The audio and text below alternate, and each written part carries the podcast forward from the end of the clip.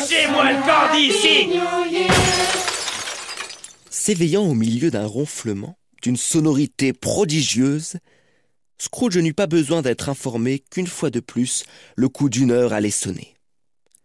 Or, s'il s'attendait à tout, ou peu s'en faut, il n'était nullement préparé à ce qu'il n'arrive à rien. Par conséquent, lorsqu'une heure sonna à la pendule sans qu'aucune apparition eût fait son entrée, il fut saisi de tremblements violents. Il reposait sur son lit au centre d'une grande lueur rougeâtre. Scrooge eut l'impression qu'elle émanait de la chambre voisine. Il se leva, doucement, enfila ses pantoufles et se glissa jusqu'à la porte. Au moment où il posait la main sur le loquet, une voix inconnue l'appela par son nom et lui enjoignit d'entrer. Et il obéit. C'était son propre petit salon, cela ne faisait aucun doute. Mais la pièce avait subi une étonnante transformation. Les murs et les plafonds étaient si bien ornés de feuillage vert qu'on eût dit un vrai bocage. Oui, de tous côtés scintillaient de brillantes baies. Et dans la cheminée montait en rugissant une flambée magnifique. Entassés sur le plancher et formant une sorte de trône, on voyait des dindes, des oies, du gibier, des volailles, de la charcuterie, de grands quartiers de viande, des cochons de lait, des puddings de Noël, des tonnelets d'huîtres, des châtaignes grillées toutes chaudes, et des bols d'un punch bouillant qui obscurcissait la pièce de sa délicieuse vapeur. Trônant nonchalamment sur cette pyramide, était assis un joyeux géant, magnifique à voir. Il tenait à la main une torche allumée, dont la forme évoquait une corne d'abondance et il l'éleva très haut, afin de répandre sa lumière sur Scrooge lorsque ce dernier passa la tête par la porte. Entre et apprends à mieux me connaître, l'ami. Je suis l'esprit du Noël présent. Regarde-moi en face. Euh, Esprit, conduisez-moi où vous voudrez.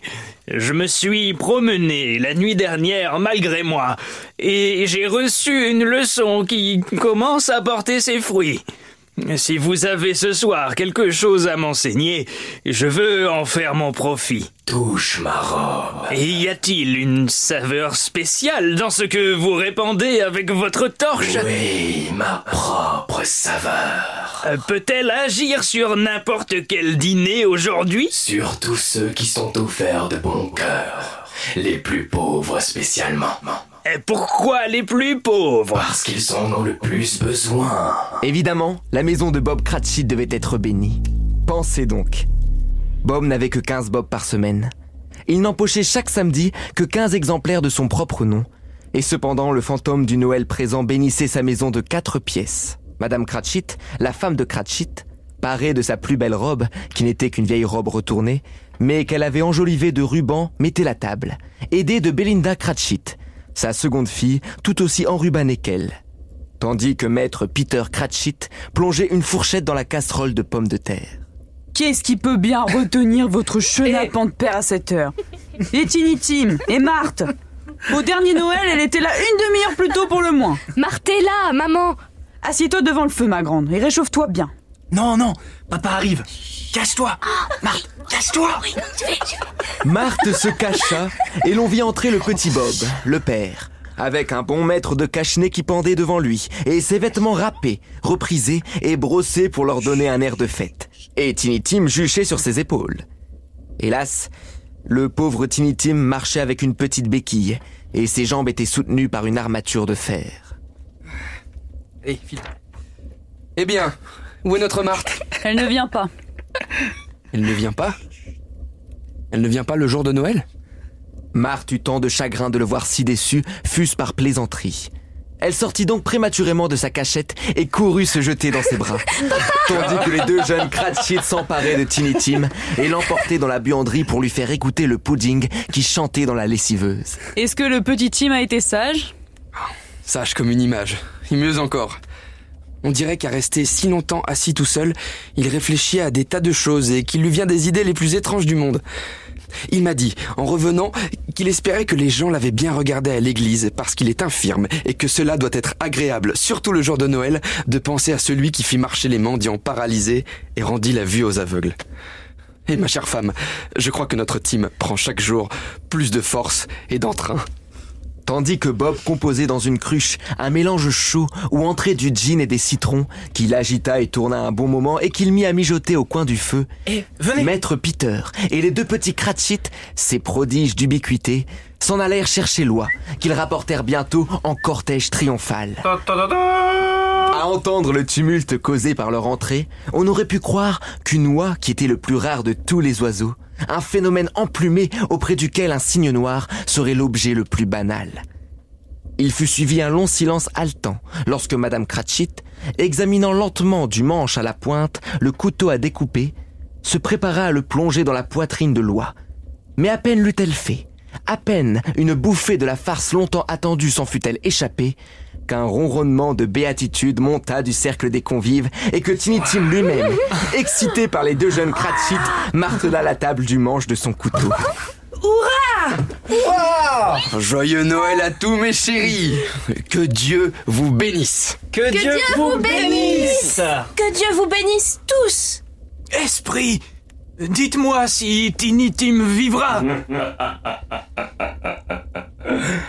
Je vois une place vacante au coin du pauvre foyer et une béquille sans propriétaire, conservée comme une relique.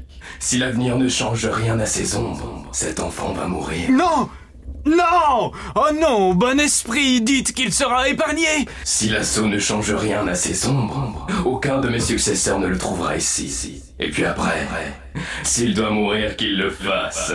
Cela diminuera l'excédent de la population.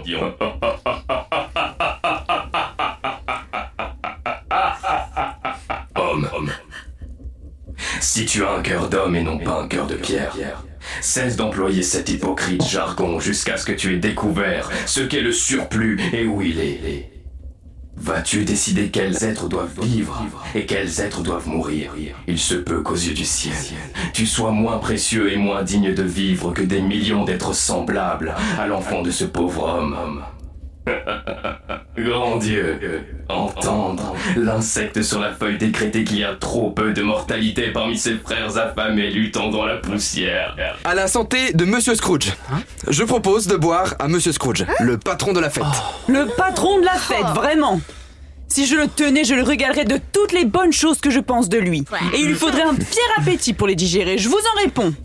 Ma bonne, les enfants, le jour de Noël. Il faut que ce soit le jour de Noël, en effet, pour que nous buvions à la santé d'un homme aussi odieux, aussi pingre, aussi dur et aussi insensible que Monsieur Scrooge. Tu sais qu'il est tout cela, Robert. Personne ne le sait mieux que toi, pauvre garçon. Ma chérie, le jour de Noël. Je boirai donc à sa santé. À sa santé pour l'amour de toi, et à cause de ce jour. Mais ce n'est pas pour l'amour de lui. Ah non Je lui souhaite une longue vie, un joyeux Noël et une heureuse année. Il sera très joyeux et très heureux, je n'en doute pas. Les enfants burent à la santé de Scrooge après elle. De toute la soirée, ce fut la première chose qu'ils ne firent pas de bon cœur. Tiny Tim leva son verre en dernier, mais sans entrain. Scrooge était l'ogre de la famille. Son nom seul jetait sur leur petite fête une ombre qui mit bien cinq minutes à se dissiper. Pendant tout ce temps, les châtaignes et la cruche circulaient à la ronde. Et puis Tiny Tim leur chanta une romance où il était question d'un enfant perdu dans la neige. Tiny Tim, qui avait une voix plaintive, la chanta très joliment, en vérité. Il n'y avait là rien de très élégant. Les gens de cette famille n'étaient pas très beaux, ils n'étaient pas très bien habillés, leurs chaussures avaient depuis longtemps cessé d'être imperméables, leurs vêtements étaient minables, et Peter connaissait bien, j'en jurerai, la boutique du prêteur sur gage. Pourtant, ils étaient heureux de vivre et pleins de gratitude, satisfaits des uns des autres de la fête qu'ils célébraient. Et lorsqu'ils s'effacèrent peu à peu au regard, l'air encore plus ravi à la lueur des brillantes étincelles dont l'esprit les aspergeait en partant, Scrooge tint les yeux fixés sur eux, surtout sur Tiny Tim, jusqu'à ce qu'ils eussent complètement disparu. Fichez-moi le corps d'ici